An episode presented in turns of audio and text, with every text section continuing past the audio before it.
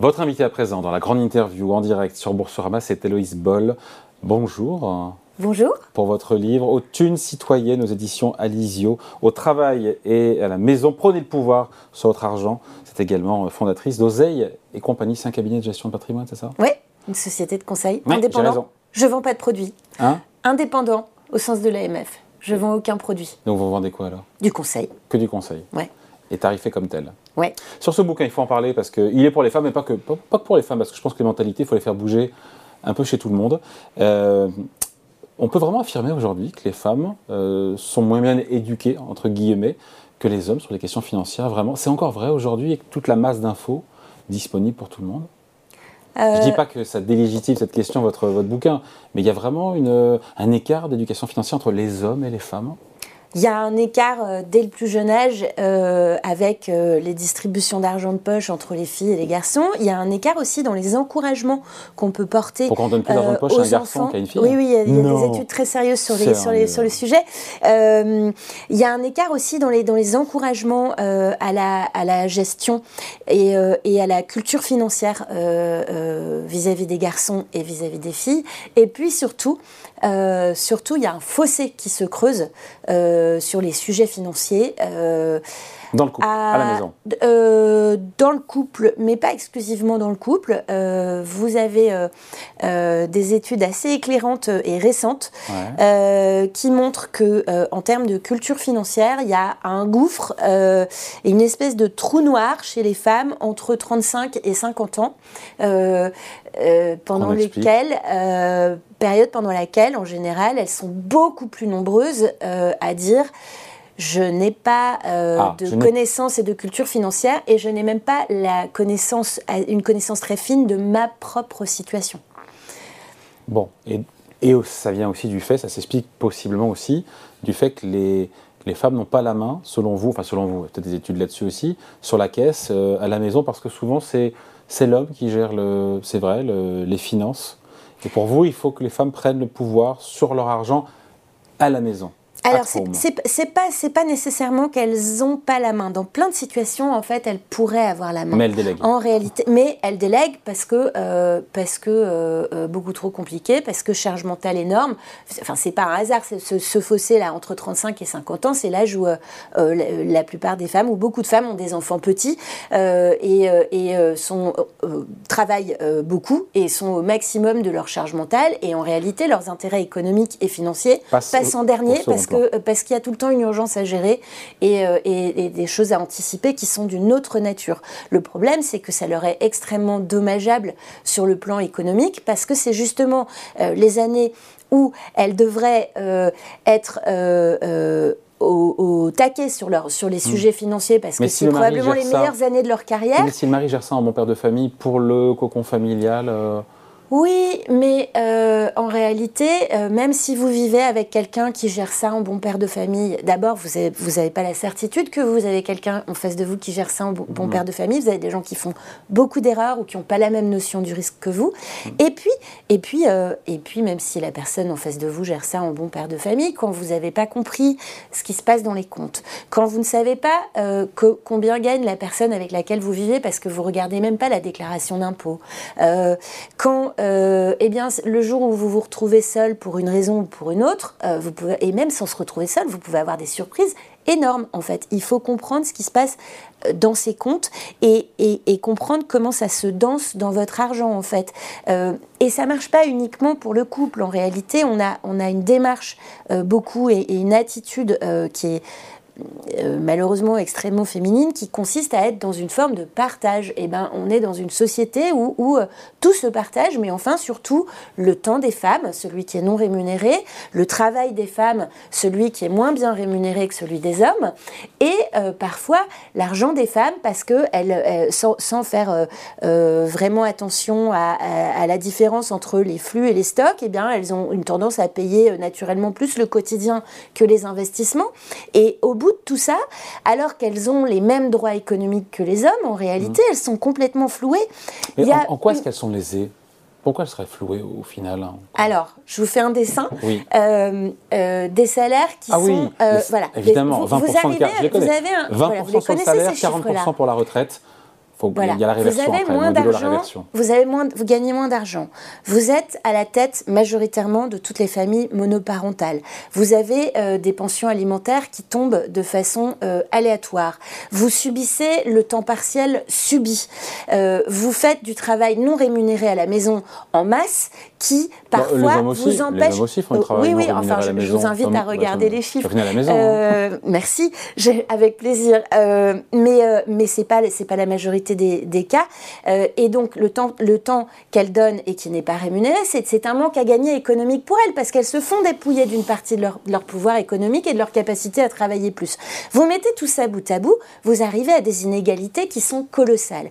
J'ajoute que en plus vous finissez avec dans le bureau euh, d'un banquier ou d'une banquière qui ne parle qu'à votre mari.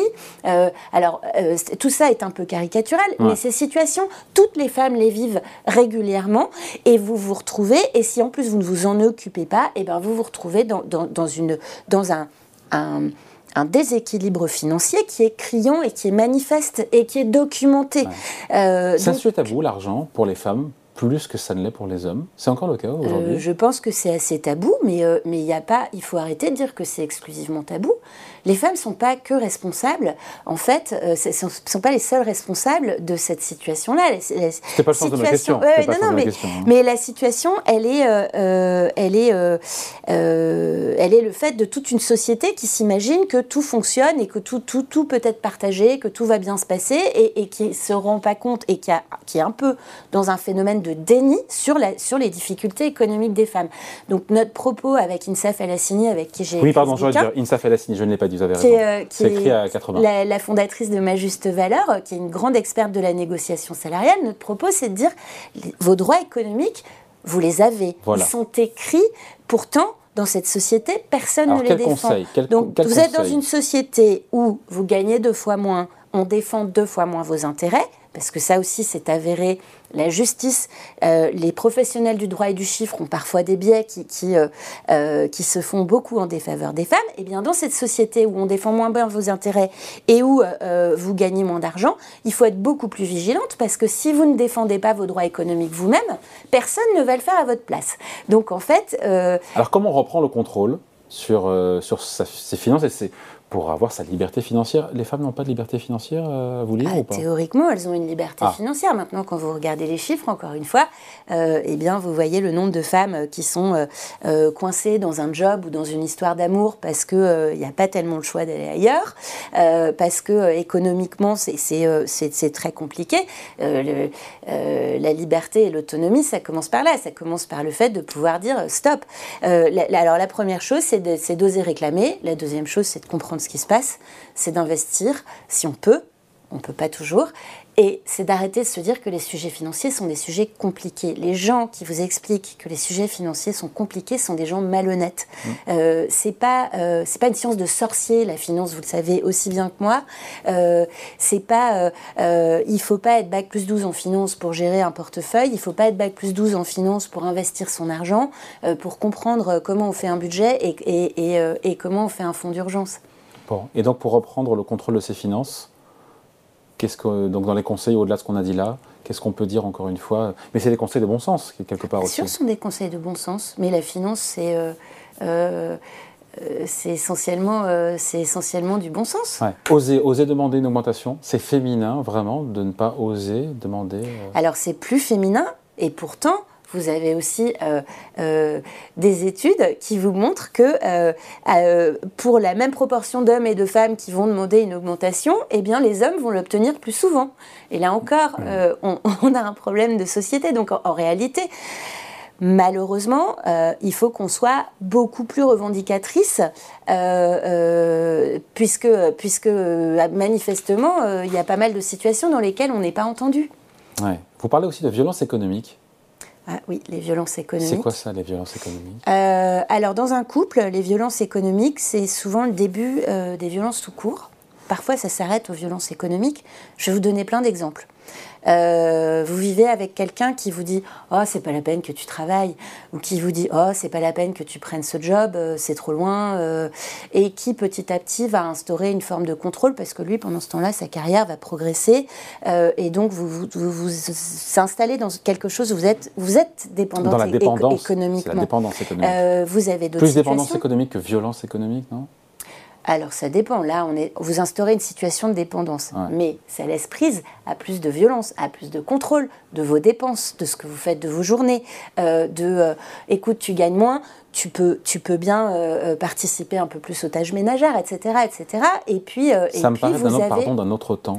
Je pense, je pense que je pense qu'il vous manque euh, il vous manque quelques informations sur le sujet. Malheureusement, c'est extrêmement fréquent. Euh, et puis et puis vous avez une autre forme de violence euh, qui consiste purement et simplement à faire du racket. c'est une, question générationnelle. J'ai le sentiment que dans cette nouvelle génération, je me trompe peut-être, hein, mais non, non. C'est en fait le terme de violence économique, il est employé depuis assez récemment, mais c'est un phénomène qui existe depuis des millénaires en réalité. Et je pense que si vous creusez et que vous cherchez autour de vous, vous allez vous dire Ah, tiens, oui, ça, cette situation, cette situation, cette situation, des situations que vous avez rencontrées tous les jours autour de vous, vous allez voir qu'il y a des violences économiques, tout milieu confondu.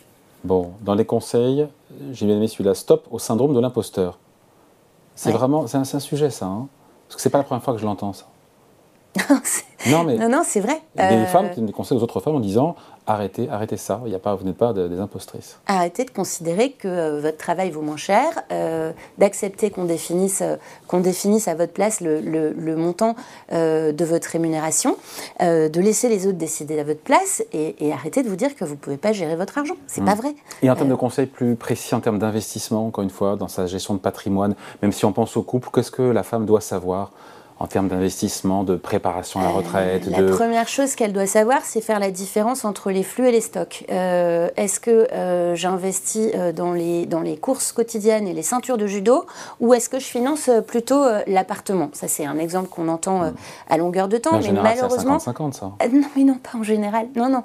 Il y a beaucoup, beaucoup, beaucoup de situations dans lesquelles ça ne se passe pas à 50-50 et, et, où on est encore dans des schémas qui sont ancestraux, alors même que euh, souvent il n'y a plus le, mariage en communauté pour protéger euh, celle qui paye les courses et, euh, les ceintures de judo, et pour qu'elle récupère la moitié de, la moitié de l'épargne. En général, qu'est-ce qui se passe? C'est à, hauteur des, des revenus de chacun, c'est ça de le, Oui, alors ça c'est aussi un, un, un, injuste. un sujet. c'est un sujet philosophique après ça. Hein. C'est injuste de faire à hauteur des revenus de chacun Ouais. C'est le Code civil qui dit ça. Ah, c'est le Code civil Ouais. D'accord. Donc, ah, enfin, après, philosophiquement, vous en pensez ce que vous voulez, mais mm. moi je trouve que c'est plutôt très équitable de faire, euh, d'équilibrer les dépenses en fonction des revenus de chacun.